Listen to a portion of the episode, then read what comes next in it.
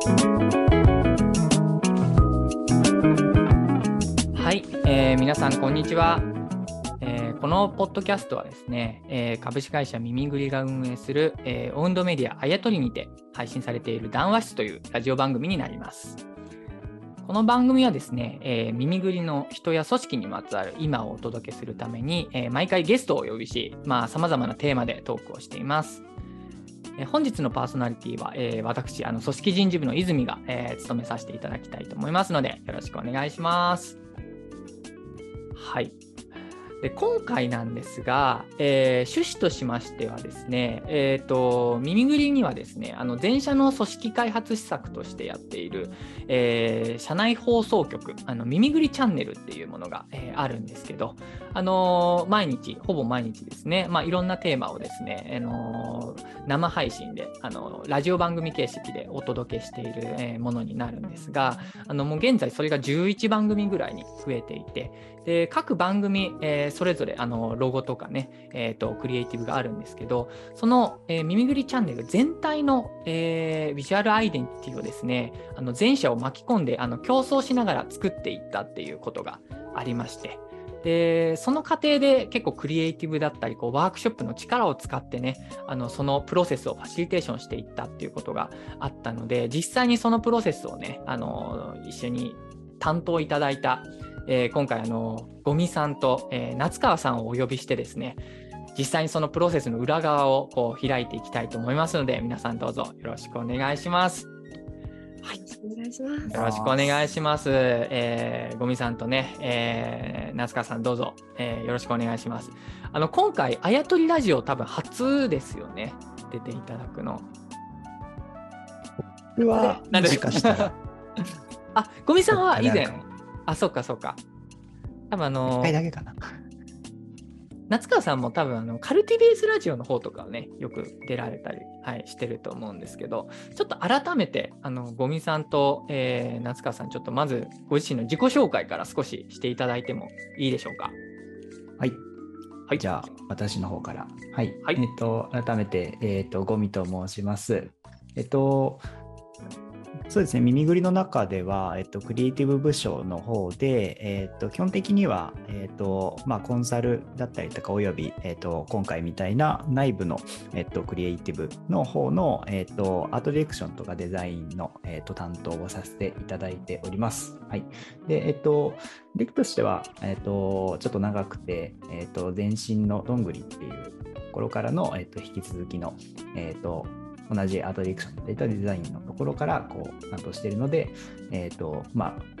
そうですね、大体10年ぐらいになりましたという感じです。うん、はい、よろしくお願いします。よろしくお願いします。もうゴミさんはね、本当にあのどんぐり、あのみなべさんと一緒にどんぐりを創業されてますから、もう一番歴が長い。フル株にフル株ですし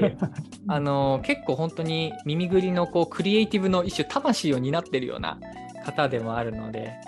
ちょっとねお話をいろいろ聞かれるのを楽しみにしておりますのでよろしくお願いします。よろしくお願いします。ありがとうございます。じゃあちょっと続いて夏川さん自己紹介の方よろしくお願いします。はい、皆さんはじめまして夏川と申します。え私はですねあの耳ぐりではあのファシリテーションを主に扱っている、まあ、コンサルティング部に所属しております。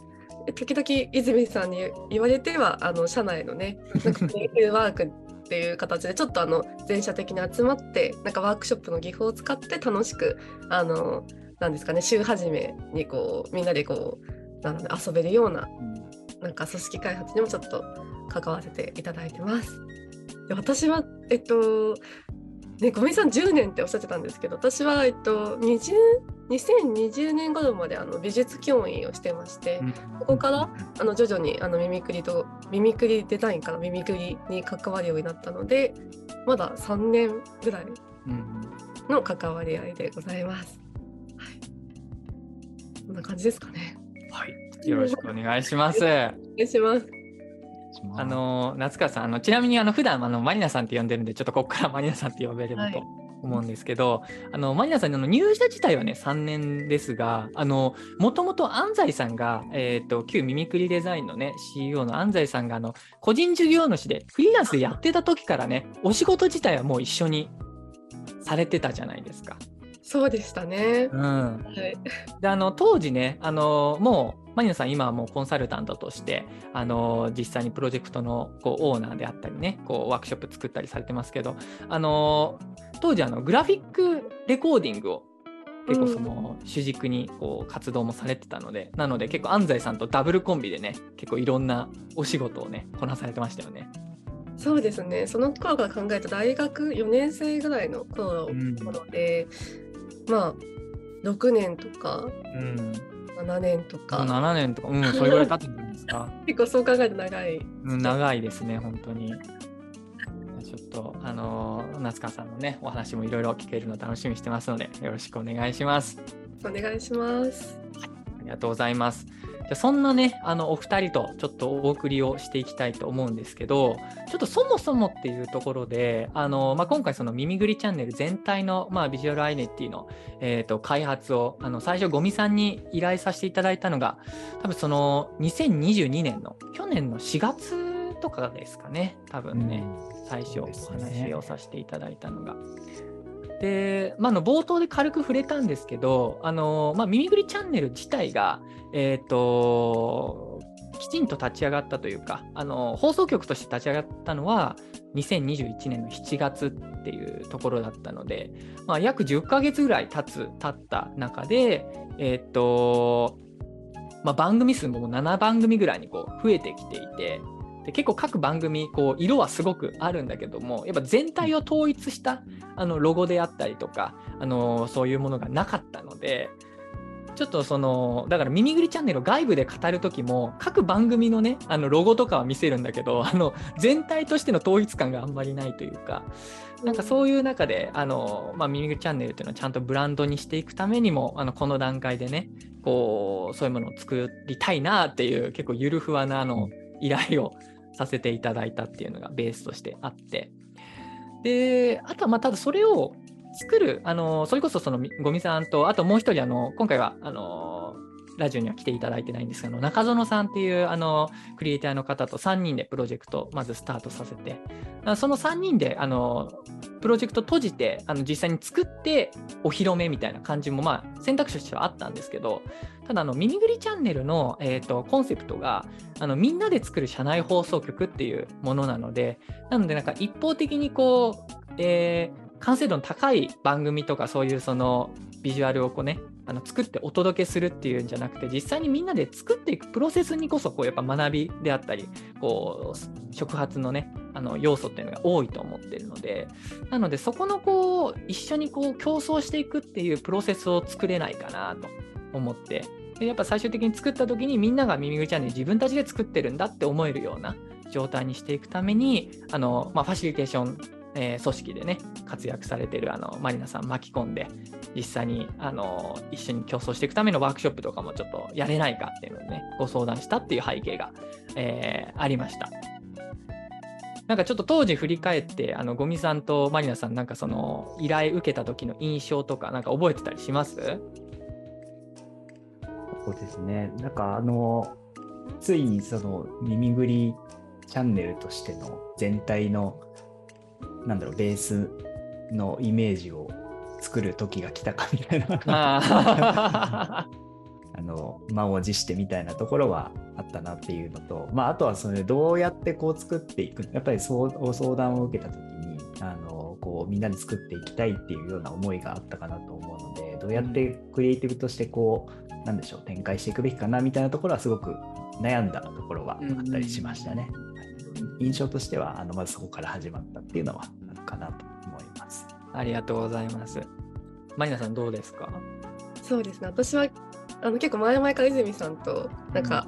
うん、あの時々番組についてお話しする機会があった時にあのよく話してたんですけどやっぱりテレビって形だとどうしてもあの提供する側と提供される側なんか組織開発する側と組織開発される側みたいになってしまうのは、うんあのいかがなものかという話をちょっと いたじゃないですか。だからみんなで作っていけたらいいねって話をしていてでその時になんかロゴ開発をみんなであの考えて作っていくんだけどどう？って話を泉さんからなんかワークショップ的にできないかなってお話いただいた時によし頑張ろうってすごい思いました。なんか。ありがたいですね。これによってそのこれやっぱりみんなで作った機会をこう開く開いてるか開いてないかですごく変わってくるなって私も思ってたのでなんか開くことによってこう始まりがやっぱり一方的なものじゃなくてなんかみんなで歩幅合わせて進めるようなものになればいいなってすごい思ってました。ありがとうございます。まあ、しかもね、どうせこういう座組で結構やるのであれば、あの実際にその、えっと、コンサルティング事業の中でもね、あのクライアントさんからこう依頼を受けて、こういうロゴとかね、あの VI あの作られることあの多分たくさんあると思うんですけど、やっぱりなんか、あのプロジェクトの中でまだやったことないような、ちょっとプロセスを実験してみて、なんかいい感じだったら、あのお仕事のね、こう実際にクライアントワークの方にもなんかその、えーと、転用できるような形でね、死を、あの広げていけるといいよねみたいな話もね、多分当時してたかなと思います。してましたね。うんちょっと、まあ、だからそういう意味で結構不確実性の高いというか、あのあの今いい感じに言いましたけど、あの要はプロセス全然決まってなくてね、スタートしたっていうところがあったんですけど、はい。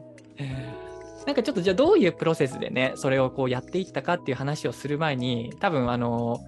やっぱり皆さん実際どういうものを作ったのかっていうところ気になると思いますので、あの、まあ、これ YouTube でね、見てあのらっしゃる方もいらっしゃると思うので、ちょっとその方々のためにもですね、ちょっと画面共有をちょっとさせていただいて、実際に作ったのこういうものを作りましたっていうのをちょっとね、共有できればと思います。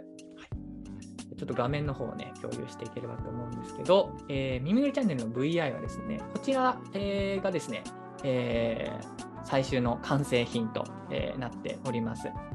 の真ん中にね、耳ぐりチャンネルっていうロゴがあって、で、まあ、その周辺をですね、まあ、いろんなキャラクターが、あのー、すごい賑やかしてくれているっていう感じになるんですけど、はい、あのー、これ、引きで見るとね、よいしょ。ちょっとね。あ、こんな感じですね。こんな感じで。あの、もともとあの、えー、耳ぐりのキャラクターの、えーと、グリグリと、えー、ミミホーがね、この上の方にちょこんと2匹いて、他の、他がですね、30体いるんですけど、これ全部今回オリジナルで、あの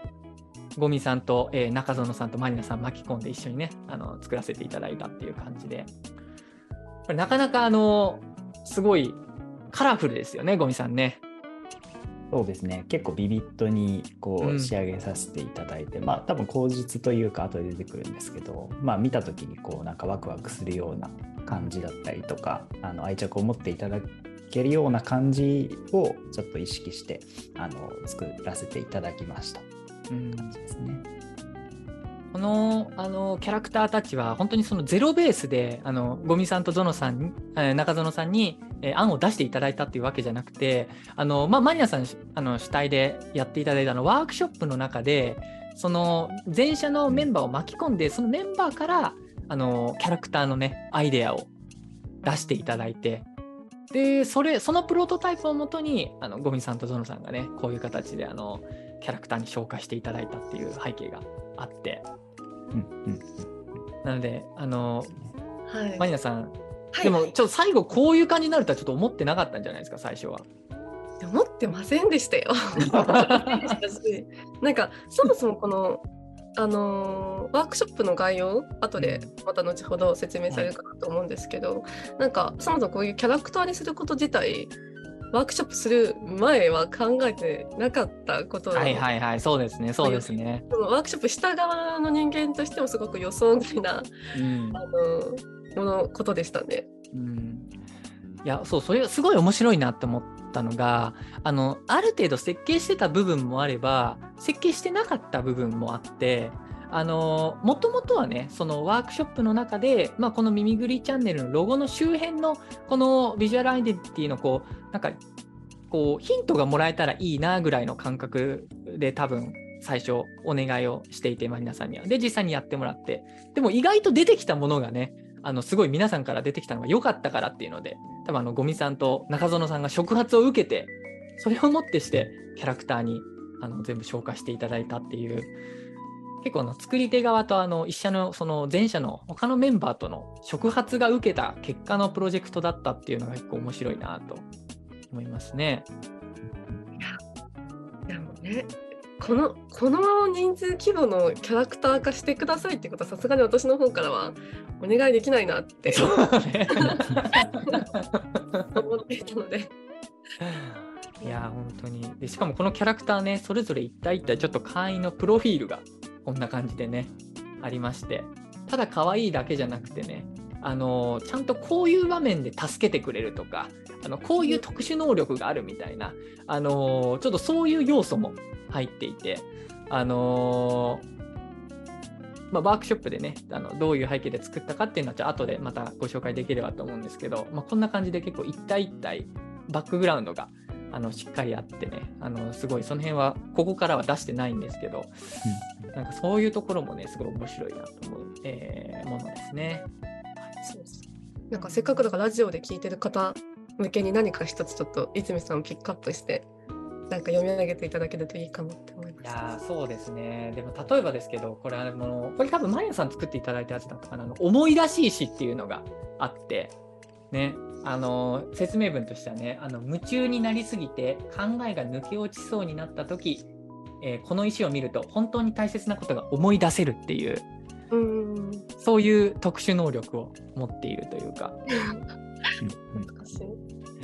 なんかそんな感じで、あのちょっとねあの視野が狭くなった時にあの新たな視点をくれるとかなんかそのモヤモヤして話したい話せない時にモヤモヤを言語化してくれるとかなんかそういうちょっとその一緒に普段働く中で、あのそれこそその創造的に働きたいなであの仲間と一緒にそういうことをやっていきたいなって思った時にでも困難な場面って多分たくさんあると思うんですけどなんかそういう時にちょっと助けてくれる、あの存在として耳ぐりチャンネルの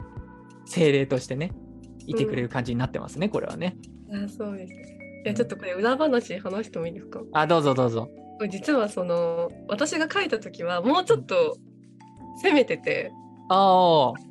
あの使い方としてなんか動画のクオリティを上げることにあ番組のクオリティを上げることに夢中になりすぎて社員が安心して働けるかどうかについての考えが抜け落ちそうになった時この石を見ると本当に大切なことが思い出せるっていう。なるほど。思い出し石の設定背景がちょっと変わってるんですね、これは。だからでも私これあこっちの方がいいなって思ってすごく汎用的で素敵な石にしてもらえたんだなって思 思えてすごく良かったなってあの思ったのすごく記憶に残ってます。あ面白いですね。なんかそういうあの元のアイデアはあの参加者からもらいつつもそれを全てまるっと反映させるんじゃなくてやっぱちょっと編集が入ってるというか、うん、いい形で。いや絶妙ですよねすごくいいと思いました。ありがとうございます。ちょっとね、全然まだまだこれで喋れちゃうんですけど、あの、ちょっと、あの、プロジェクトのどういう形でね、その競争プロセス作っていったかっていう方を厚めに少し話せればなとも思うので、ちょっとですね、えーと、実際にプロジェクトの全容をですね、あの1枚のスライドにまとめているので、ちょっとこちらで軽く紹介をしていければなと思ってるんですが、あのプロジェクト期間としては、まあ、大体5月の12日、まあ、ご依頼依頼をね、させていただいたのが4月の中旬ぐらいだったので、まあ、そこからあの8月の末までということで、まあ、約4ヶ月ちょいのプロジェクトだったんですけど、まあ、大きく、あのまあ、序盤、中盤、終盤みたいな、まあ、3つぐらいにね、プロセス分けられるかなと思っていて、あの前半は、まあ、まずはその依頼させていただいたところから、あのゴミさんにね、あのどういうプロセスを描きたいと思ってるのというか、どういう感じでやろうかっていう、あのまあ、ヒアリングししていただきつつ、結構アイデアもいただいて、そのプロジェクトの全体像を固めていきついった。で、まあ、そこから、あの、まずはその前者に対してね、こう、耳ぐりチャンネルに対してどういう印象を持ってるかとか、どういうとこ魅力に感じてるかっていうのをこう、アンケートで聞きつつ、実際にその、えっ、ー、と、同期のあのワークショップっていうのも1回目をね、あの前半で開催をして、でそこでその、まあ、耳ぐりチャンネルの今に対してどう思ってるかとか、これからどうしていきたいとみんなで思ってるかみたいなのをこう対話するワークショップをやったっていうのがまあ前半の話ですね。で、中盤が、えー、実際にそこでこうアンケートとかワークショップで出てきたこう素材をですね、ベースに、あのー、まあ、ゴミさんと、えー、中園さんとマリナさんとね、こうディスカッションしながらもね、こう耳ぐりチャンネルの、え存在っていうのをまずはちょっと擬人化してみると、どういうキャラクター像になるんだろうかっていうのをね、あの考えて、で、それをベースに、その、えー、まあ、仮に耳ぐりチャンネルさんっていう、えー、ものがこれから歩んでいくときに、あのブランドとしてね、あのー、なんか、どういうね、こう、道具、秘密道具をね、こう、持たせてあげると、あのこの子がね、よりすくすく育っていくかっていうのを、まあ、みんなで考える、このワークショップ、えー、2っていうのをね、あのマリナさん主体でやっていただいて、はい。で、そこまでがね、こう中盤っていう感じで。で、最後終盤で、あのそのワークショップで出てきた、えー、アイデア、みんなに考えてもらったアイデアとかをこう引き取っていただいて、ゴミさんと中園さんに、えー、ロゴのね、プロトタイプを作るところから実際に清書していただいて、で、ミミグルチャンネルのキャラクターたちも30体作っていただいて、えー、完成っていうような、まあ、そういうね、流れになってますね。はい。これはお二人実際にね、こうプロセスやってみての感想であったり、どの辺が印象に残ってるとかあります？ですね。うんまあ、なんかやっぱりその擬人化をこうするって考えさせていただいたのはあの、まあ、泉さんとかとお話しさせていただいた時だったんですけど、うん、やっぱりそのキャラクター化するそのブランドだったりとかそのなんだろう、まあ、今回の場合チャンネルっていう形なんですけどあの擬人化していくと、まあ、今後どういうふうにこう成長していくかみたいなところがあのとか愛着の持ち方みたいなものが変わってくるので分かりやすいあのかなっていうふうに思っていて、まあ、そんなあの設定にはさせていただいたんですけど、まあ、やっぱりそのワークショップ最初から最後までの中で結構やっぱりあの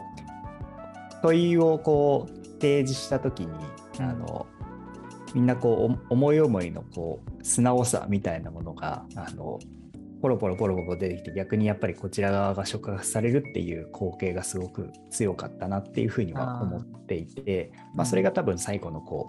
う正直そこまで考えていたわけでは本当になかったんですけど、まあ、あのアウトプットとしてそのキャラクターっていう形につながった一つの、えーと、背景になってくるのかなというふうには思ってます。うんうんうんうんうんなんか、ゴミさん、その実際に、えっと、クライアントワークの中でも、まあ、こういうそのロゴ開発とか、えー、そういうのもあると思うんですけど、なんか、はい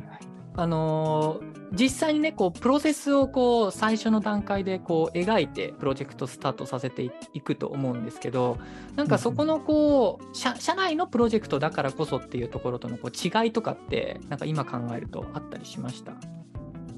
ああ、そうですね。社内かどうかみたいなところではないんですけどやっぱりそのどちらかというと会社としての特性っていうのは結構色濃かったのかなっていうふうには思っていて会社というかそのまあえっと存在するメンバー多分そのどのプロジェクトもこう思いそれぞれのその会社さんのそのなんでしょうトーンに合わせて多分設計はしていくことになるのかなっていうふうには思ってるんですけれども、うん、やっぱりその問いを投げた時の前のめり感だったりとか、うん、あのこういうそのアイディアのこう出し方みたいなのがこう柔軟性みたいなものがこうかなりあったっていうところが、うん、あのもしかしたらこの「ミューウェイチャンネル」っていうところのなんでしょうポイントの、えっと、ワークショップのだったりとか展開のポイントの一つになったのかもしれないなっていうふうに思っていて結構遊んでくれるかなり遊びやす情報というか、はいはいはいはい、歌ってくれるっていうところがあの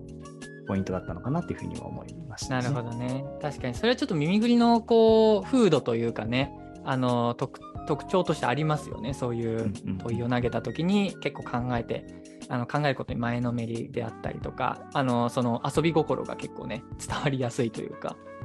そうですねストレッチがかなりできている状態から始められたのであのそういう意味だとこうあの嬉しかったなっていうふうには思いました。なるほどありがとうございます。マニアさんどうです？ちょっと印象に残ってる、えー、部分であったり全体通しての感想っていうところでは。そうですね印象に残ってるところとしては、うん、あのこれあやとりでも話掲載されているのであのちょっと話すると、うん、ロゴ開発の案件例えばなんかバンダイさんのガシャポンっていう、はいはい、あのロゴ作りをあの設計した時それこその擬人化っていう方法をねあの使っていたんですけど、うん、お話しいただいた時にも擬人化まではできてて、はいはいはい、ここから先その朝会の時間って15分ぐらいしかないじゃないですか。泉さんが言われたのがなんか15分くらいで全員が楽しめるかつ耳ぐりチャンネルのロゴにつながって それぞれがなんか自分であの開発に関わったって思えるようななんかあのワークショップを作ってほしいって言われて。いやいや無理ゲーじゃない？ってちょっと思ってなんかどこまでの情報があればゴミさんがそのロゴを作れるのかっていう改めてそこのなんか情報の精査した時も、うん、ゴミさんがちょっとチャレンジしたいから線でぐしゃぐしゃとかでもなんかいいと思うんですよね。とか話聞いた時になんか、ね、あ余計わからんってな 悩ませてしまっていました、ね、確かに確かに。いやこれそう前提としてねあのこの6月13日のにワークショップの2回目をやってるんですけどこれあの普通にワークショップっていうとね、まあ、大体2時間とか3時間とか長かったね。半日とかねイメージする方もいらっしゃると思うんですけどあの僕らがねあの週に1回月曜日の朝にやっている「おはよう耳ぐり」っていう番組の中で、えー、やるワークショップとしてちょっと依頼をしていて。そもそも尺が15分っていう。そう でも社員数がやっぱあるから、うん、全員が一緒にやるとしたらもうそれぐらいの時間帯っていうのは分かるんですが、うん、なんかその中でこうやりたいって思えるような面白さを残しつつゴミさんが八野さんがデザインできるような情報をしっかり汲み取るものってなんだろうっていうのはすごく結構この6月期間結構頭ひねり出したかなって思いました。なかなかね、そう、あの、ミーティングしてもなんか混乱させるようなことを、ゴミさんもね、僕もゾノさんもなんか 適当に言うっていう、そういう期間がちょっとありましたね。めちゃくちゃ楽しかったですけどね。いやー、本当に。なんか実際にその、このミミグチャンネルの擬人化っていう話がね、あの出てますけど、ちょっと別スライドで少し映すと、あの最終的にはね、あのまあ、こういう形であのいくつかのこうキーワードでね、最後こうくくっては行ったんですけど、なんかゴミさんこの、えーと、そういうそのブランドをこう擬人化する時のポイントというか意識してたこととかって何かあったりするんですか？そうですね。あのどこもこう意識するところではあるんですけれども、やっぱりその良いところっていうのはすごくよく出てくる来やすいところだったり抽出しやすいところだったり思うんですけれども、うん、なんか逆にそのそのキャラクターだったりとか擬人化した部分の欠点になるものっていうのって、うん、そのブランドの核になることっていうのはすごく多いなっていうふうには個人的には思っていてなるほど。逆にこういう部分があるからこそ、えーとまあ、それは反面教師の良さだったりするっていう考え方があのブランドとしてのその特徴につながりやすいのかなっていうふうには捉えているので、なので、あのちょっと悪いところとか、あのちょっとおっちょこちょいだったりとか、あの愛せる欠点みたいなところがこう抽出できるように、まあ、あの、なんでしょう。ワークショップの部分だったりとかで、えーと、抽出するポイントは気をつけていたところではあるかなというふうに思ってます。なるほど、ね、で言うと、多分下の部分とかが個人で目指すタイプではないっていうのだったりとか抜け感があるとかあのなんでしょう。変なこだわりがあるだったりとかってこうふとするとマイナスのイメージになりそうな部分だったりとかもするんですけど、うん、なんかそういう部分がこう生きるような形にできるといいなというふうに思ってました。なるほどね。確かにちょっとあのあのもう普通にこう意識しないでやるとねやっぱりこうブランド作るってなった時にこういいところだけをこう、ね、あの抽出しようとしちゃうけど、まあ、うん、あえてそういうねちょっとその愛すべき欠点みたいななんか確かにそういうところがある方がこう愛着が持てたりちょっとなんかこう深みが出るというか、うんうん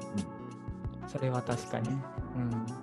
んかマニアさんから見ても耳ぐりチャンネルとか耳ぐり耳ぐりチャンネルか。こういうその下のこう要素ってなんかあると思います？あそうですね。なんかあのー 今私今この中で一番なんだろうと思ったのか。なんか「にじみ出る人らしさ」って書いてある、はいはい。はい、こうチャンネルだけどこう人情味があふれるってことなのかなとかいうふうに言ったんですけどなんかここねなんかいろいろ話す時もなんかちょっとなんか邪道っぽいんだよねとかなんかなんだろうなそういった話も出たりとかしていやでもいろんな要素は出たけどいやこれどこにまとめるのどうするんだろうってこと なんかどういう情報が必要ですかって言った時にこういった情報ですって言われた時になんかこれでどうなっていくんだろうっていうのはちょっとごめんさんの、ね、頭の中のプロセスでしか分かん分からないことだと思うんですけどそっちはすごく気になってましたね。でもなんか作品が出てくるとああって思ったりとかもして、うん、そういう体験自体がすごい面白かったのをなんか思い出しながら聞いてました。なるほどね。確かにね。なんかここの本当にこうクリエイティブジャンプをどう起こしてるかっていうのはねなかなかこう言葉では説明できないと思いますけどちょっと覗いてみたいところではありますよね。ゴミさんとか中園さんの頭の中を。とまあ実際にねこの情報を、あのー、もらって、あのー、マニアさんがどんなワークショップをやったかっていうところも少しね見ていければと思うんですけど実際にあの当日使ったあのミロの、あのー、ちょっとあの上の方の冒頭のねちょっとスライドを、え今映しているんですけどあのタイトルとしてはね、あの耳ぐりチャンネルのと旅路を支える4次元道具を作ろうっていう、ね、はい。ね、さんね。そうですね。これはあの実際に、えーとまあ、耳ぐりチャンネルとねこれからこう一緒に歩んでいく上であの今耳ぐりチャンネルさんに足りないものであったりとかあとはこれから必要になるであろうものとかなんか持たせてあげたいものをねこう、まあ、あのドラえもんのこうドラえもんの道具はねあれあの4次元道具ではなくてあれは何だっけ？あれ、ドラえもんの道具は。秘密道具です、秘密道具か。秘密道具だけど、あの今回4次元道具っていうもので、あの作って、みんなで考えようっていう感じでやりましたけど、マヤさん、4次元道具ってのはこだわりあありましたよね、なんかね。あまあでも秘密道具ではいや秘密じゃないなって思って、はいはい。うん、あとそのなんかなんだろうなアンパンとかなんか普通のものとちょっと違う？そのなんか食べると気分が温かくなるアンパンとかそういうなんか3次元世界じゃないちょっと面白い道具をこう開発してほしかったので、うん、4次元っていう風にあのつけましたね。なるほどね。なんかこのちょっとその下の方にあのー、ワークのねえっ、ー、とフレームみたいなのも見えてますけどあと皆さんが実際に作ってくれたあのキャラクターの元のプロトタイプのアイデアとかも出てますけどこれ見て分かる通りね結構全然違うなというか最終的なキャラクターになった形と、うん、よくここからキャラクターにしたなとも思うんですけどなんかマニアさん実際にこのアイデアを出してもらうためのこの思考のフレームとしてなんか意識したこととか,、うん、なんかワークショップのそうですね工夫っていう部分ではどの辺こだわったとかあります？そうですね。なんか、まあ、いろんな工夫があるんですけど、うん、あのまあこれから耳ぐりチャンネルっていうものと一緒に歩んでいくんだよっていうことでちょっと上部の方に耳ぐりチャンネルといってもいろんな番組あるじゃないですか。はいはいはい、それが、まあ、ちょっと分からなくなってしまう方とかもいると思うのでなんかあの今までやってきたあの番組の背景をこう旅路の横に添えて、うん、あ一緒にこういう風になんか番組見てきたなっていうのをちょっと思い馳せれるようなあなんか冒頭部を用意したりだとかあとちょっと時間も限られてるのでやっぱり最低限かつ作っててちょっと楽しいなって思えるような、あのワークフレームはすごく意識して作りましたね。うんうんうんうん結構やっぱそのマイナさんもねあのクライアントワークでこうワークショップ全全社向けにやったりとかすることもあるかなと思うんですけどなんかこう一部のあのこの部門の人たちだけじゃとかじゃなくて全社に向けてやるときに意識してることっていうのもやっぱそそういうところだったりするんですか？そうですね。やっぱりみんなが同じスタートを切って同じ歩幅で楽しめるっていうのはすごく大事だなって思うのであのクリエイティブの人もファシリテーションやってる人も組織開発やってる人もこのワークを通して共通な目線を持って楽しめる。クリエイティブの人がだけが得意みたいな風にならないように、うん、なんか結構これだとクリエイティブの人が結構得意になりがちではあるんですけどでもそうならないようになんかこういった抽象的なものでいいんですよっていうあの本当になんかシンプルなものを用意したりだとか、あのしてできるだけハードル低くしながらでもちょっとやり込み要素を残しつつっていう感じのあの難易度設定を調節していきましたね。うんだからこれ実際のあの作っていただく時はね本当にその基本的なあの丸とか三角とか四角とかそういう形をちょっといじってもらって、うん、あとは色を変えてもらうとか、うん、あとはその実際に、まあ、キーノートとかパワーポイントとかこのミロの中でもう内蔵されてる図形そうです、ね、あのベルとかねあのこういうそのペンとかなんかそういうこうこの図図とかを使って、えー、実際に作ってもらうみたいな。なんかその辺の、こう作る力に差が出ない仕掛けっていうのは結構されてますよね。そうですね、まあ、時間もね少ないっていうのは良かったかなって思いますし、うん、これ自体はミューラルなんですよね。ミロだとちょっと色を変えられる図形がないので、はいはい、あの自分で好きな色に変えてちょっと作ってっていう形にしてます。うんうんうん、なるほど。ありがとうございます。まあ、そこからね、実際にこう巻き取って、あのゾノさん、中園さんとゴミさんが最終的にね、あのもうこういう形で、ちょっと待ってくださいね。よいしょ。はい。いやー、すごいですよ。最後していただきましたけど、ごめんなさい、やっぱここのワークショップから最後作るところまでの間でのこう意識していたこととか、こうこだわった部分とかってなんかどの辺なんですか？そうですね。あの流れとしてはそれこそ結構その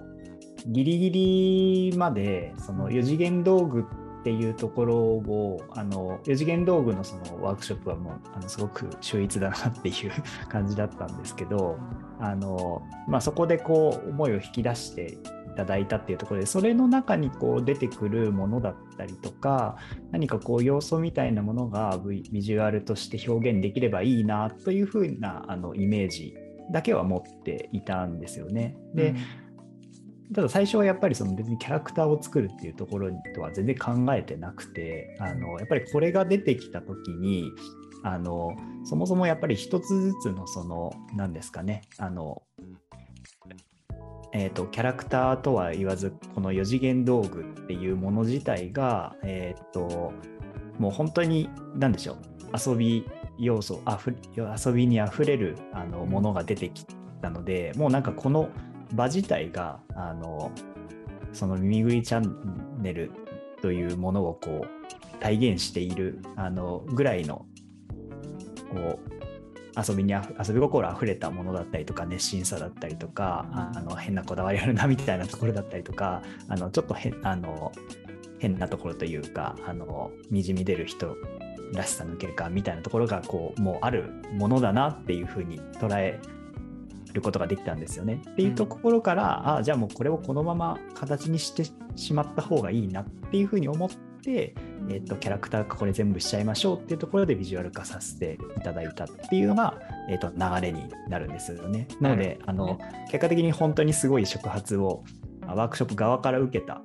あの結果になってるなっていうふうに思っていて、うん、まあ、あのそこまでそのここのワークショップを見た時にあの一つ設計ができたので、まあ、あのじゃあチャンネルのロゴはその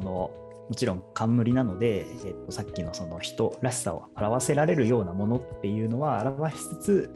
えっと、その周りにあるあのキャラクターっていうところもちょっとあのなんとなくイメージはこうあの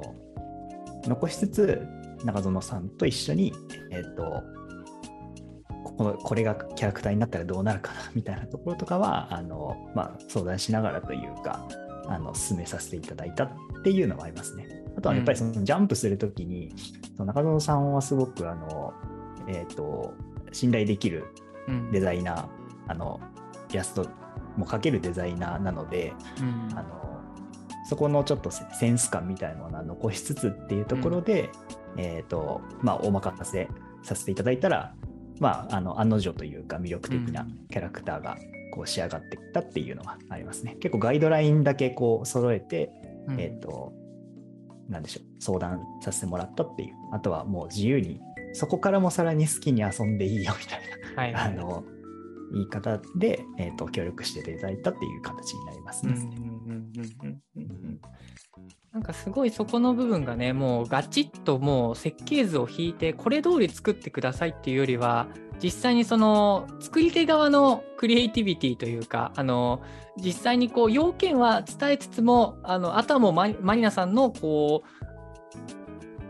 やりたいこうイメージであったりとかこうちょっとその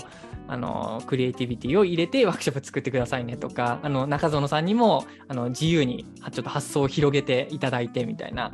なんかちょっとその辺のこう、まあ、よく言えばその余白を持たせた形でねあの触発し合いながらプロジェクトを進めていったみたいなところは結構特徴としてはあるかもしれないですね。うんうんうんそうですね。まあ、なので、それをやったおかげで、あの、なんでしょう、余白があるっていうことはやっぱり伸びしろも十分にあるっていうことかなっていうふうに思っていて、ちょっと追加であの言ってしまうと、やっぱりこれをこう提示した後に一番良かったのは、あのお渡しさせていただいたその耳ぐりチャンネル側もそうだし、それをこう最後展開していくというか、あのそれが実際に手に渡っていく側の方にも結構遊んでいただいてるっていう印象はいはいはいはいあのそれはなんかあの作った甲斐があったなっていうふうに思ったところでもありますね。うんうんうんうんうん、めちゃくちゃファシリテーションの組織だと、うん、なんか自分のがどうなっていきたいかっていうのをちょっとキャリアを考えるときに、うん、このキャラクターの誰にたその3つまで選んでいいよそのそういう自分になるためのものっていうのでこう。このキャラクターの中から自分を助けてくれる3つの道具をそれぞれ選ぶみたいな形で活用してたりとかして。へー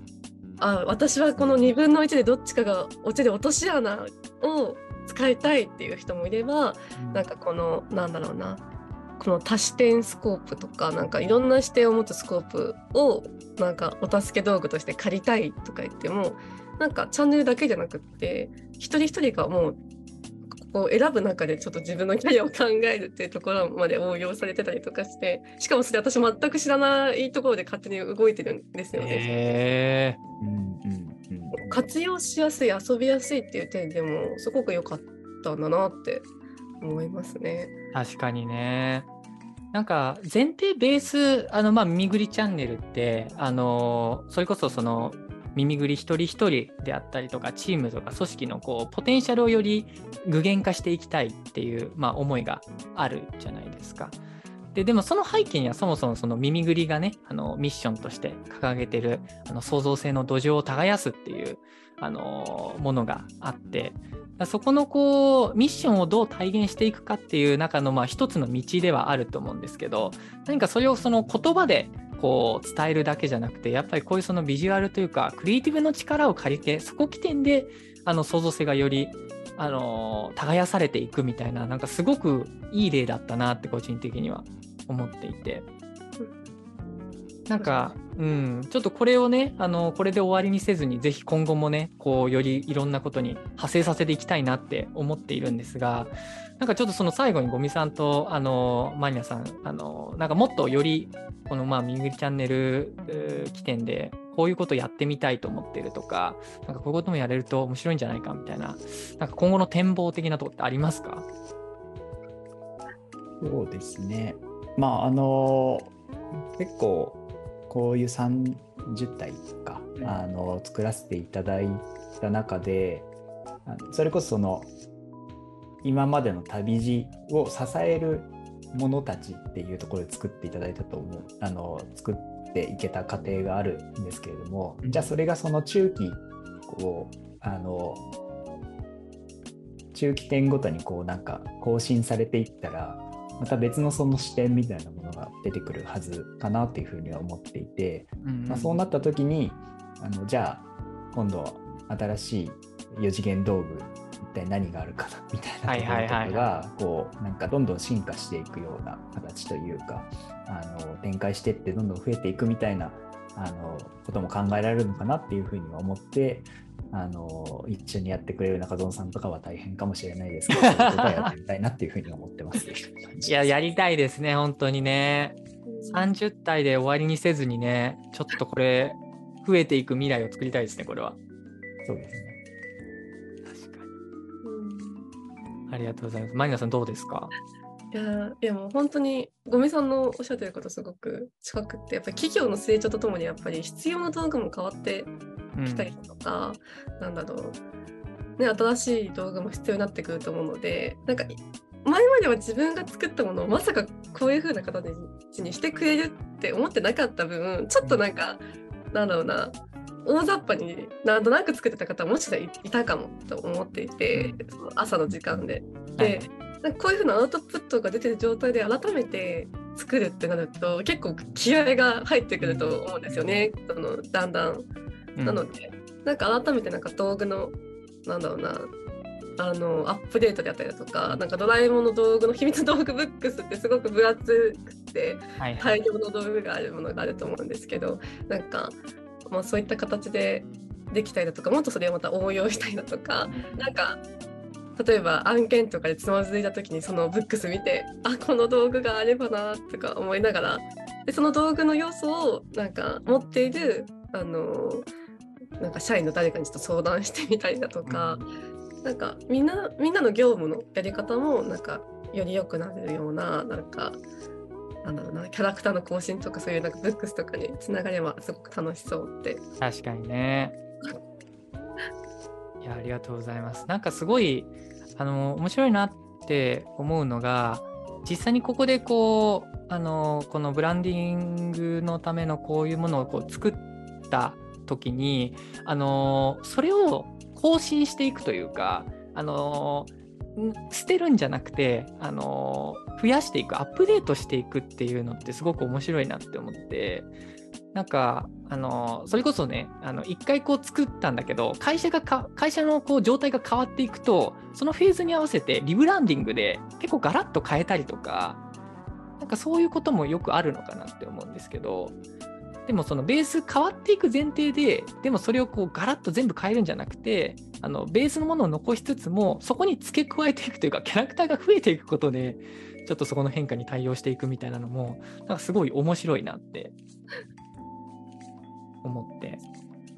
100人規模とかになってこう悩みが変わってきたらちょっとまたやりたいですね。そうですね。確かにね。ちょっとそういうフェーズごとでやりたいですね。これは。ありがとうございます。ちょっとね、あのまだまだ本当にあの話せてない話っていうのもちょっとあるんですが、あの一旦あのいい時間にそろそろなってきたので、あの今回はね、ここでちょっとあの終わりにできればなと思います。はいじゃあ、あ今回のゴミさんとね、えー、マリさんのご出演いただき、本当にどうもありがとうございました。ありがとうございました。じゃあ、また次回もよろしくお願いします。ではでは。